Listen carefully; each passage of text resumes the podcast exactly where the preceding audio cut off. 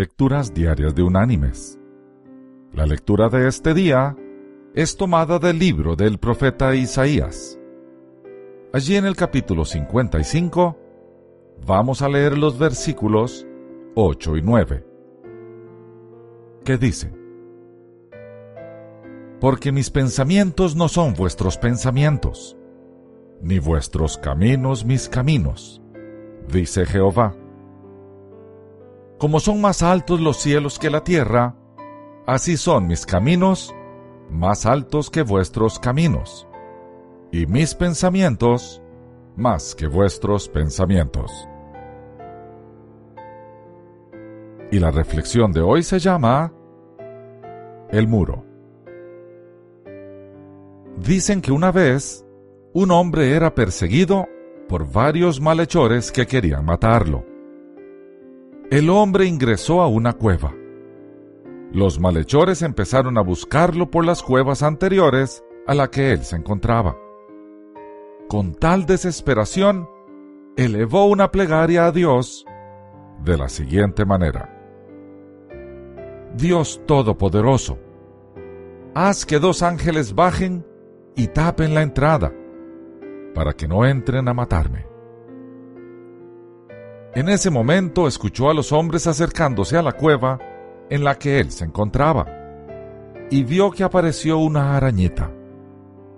La arañita empezó a tejer una telaraña en la entrada.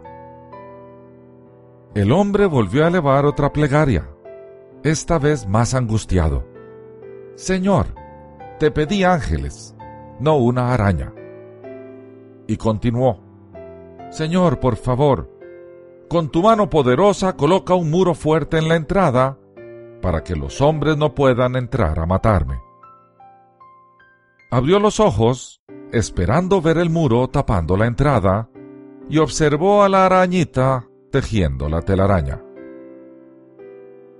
Estaban ya los malhechores ingresando en la cueva anterior, a la que se encontraba el hombre, y éste quedó esperando su muerte. Cuando los malhechores estuvieron frente a la cueva en que se encontraba el hombre, ya la arañita había tapado toda la entrada, y entonces escuchó esta conversación. Primer hombre, vamos, entremos a esta cueva. Segundo hombre, no, ¿no ves que hasta hay telarañas? Nadie ha entrado en esta cueva en años. Sigamos buscando en las demás cuevas y los hombres se fueron para no volver.